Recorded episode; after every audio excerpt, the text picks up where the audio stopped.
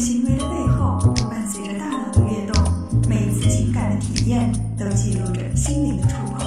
Outside In，探索大脑，理解内心。Outside In，欢迎来到 Outside In，我是冰峰。还记得自己是从什么时候开口说话的吗？理论上来说，我们自己应该是不会记得的。就像我们在之前的节目当中说过，三岁以前的记忆基本上都是不可能持续到我们成年之后的。不知道大家有没有想过这样一个问题呀？为什么我们不是打从一出生就会开口说话呢？如果说话不是天生的，那么又是谁来教会我们的呢？我们知道外语是需要学习的。那么母语呢？为什么我们好像无师自通的就会讲母语？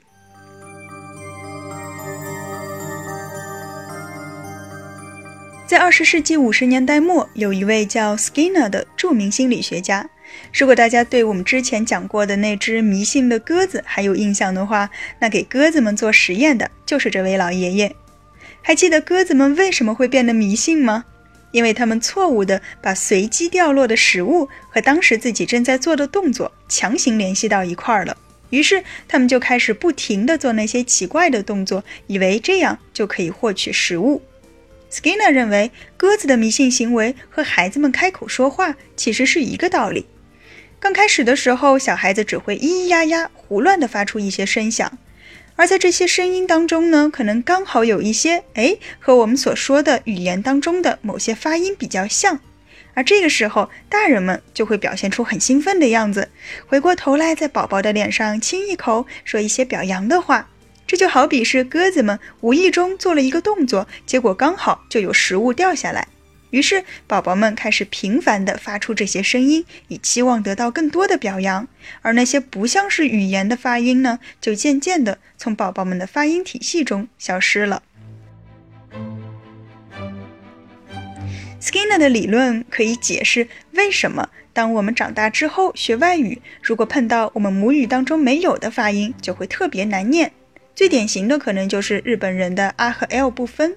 以及在所有的辅音后面，他们都要加上一个元音的发音才行。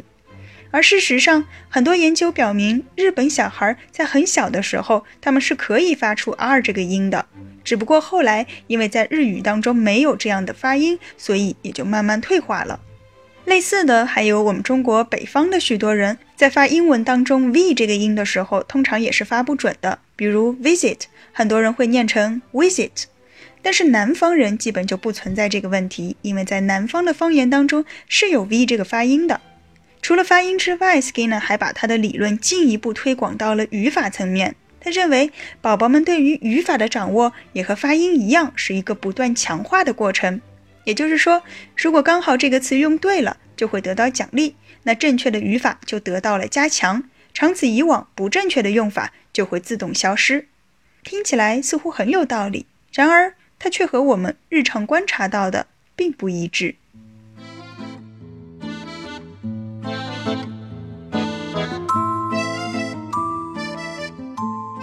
如果你仔细观察婴儿与父母之间的互动，你会发现，成人在面对小孩子的时候，说话方式是完全不同的。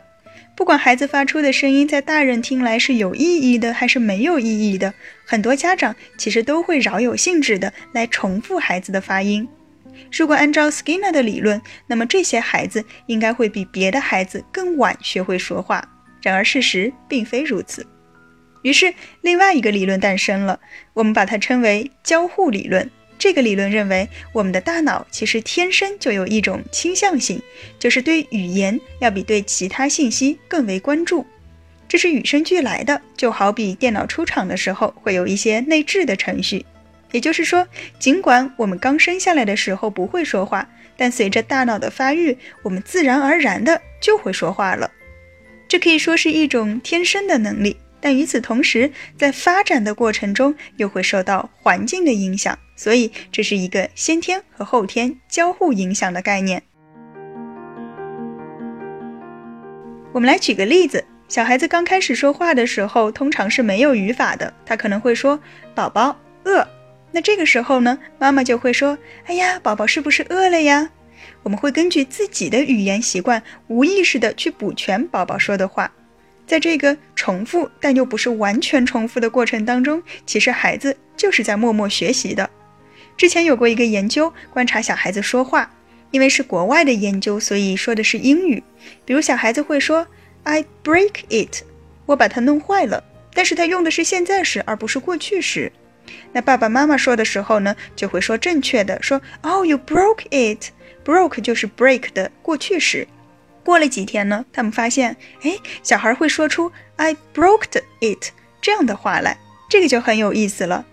他们可能是从别的地方学到了，如果我要说过去的某件事情，就要在这个动词后面加 ed 来表示过去。但是他们并不知道 broke 其实它就是一个过去时，它是一个不规则的变化，所以就会出现了 broke 的这样的词。虽然他们还是说错了，但显然他已经学到了某些规则。类似的还有 feet，也就是我们的脚、手脚的脚，它的一个复数。一开始呢，孩子会说 foot，因为 foot 是 feet 的单数形式，后面直接加 s。但是后来听到了爸爸妈妈说 feet 之后呢，过两天他们就会发成 feet。其实这和刚才的 broke 是同样的道理。那目前呢，我还没有看到相关的针对汉语的研究。如果家里有小孩子的朋友，其实也可以留意一下，应该也会发现类似的现象。前面我们说到啊，大人在和小孩子讲话的时候，往往和平时很不一样，我们把它称为婴儿语，就是说会喜欢用一些叠词，然后音调也会故意拔高，语速也会放得慢一些。有研究发现，小孩子他在分辨婴儿语和成人语的时候，其实是很在行的，而且他们对婴儿语会表现出更明显的偏好。不管这个语言是不是他们的母语，就算你对着他说一种他从来没有听到过的外语，只要你也是用那种调调来说，他们就会很喜欢。为什么大人面对小孩会不自觉地说起婴儿语？为什么孩子也会天然的更容易被这种婴儿语吸引过去呢？或许这也是人类进化出来的一种技能，来帮助我们在婴儿时期更好的识别自己正在学习的语言当中的一些声音元素。因为婴儿语通常它会比较的夸张，还会有不断的重复，这其实就是给了小孩子很好的模仿和练习的机会。除此之外呢，发展心理学家还发现，如果父母经常和孩子说话，定期的给他们阅读，在他们面前尽量使用更丰富的词汇，那这样的孩子也会更快的开口说话，拥有更大的词汇量，能够说更复杂的句子。到了上学的年龄呢，也更容易自己开始看书阅读。所以家长们千万不能偷懒。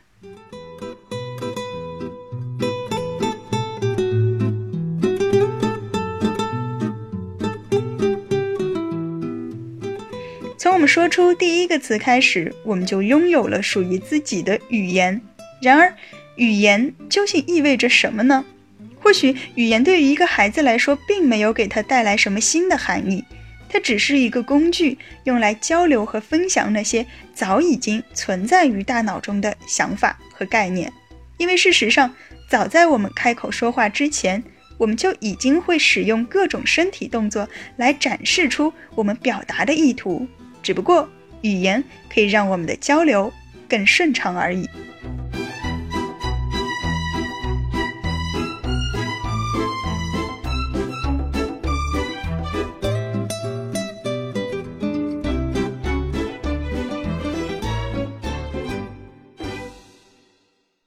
探索大脑，理解内心，Outside In。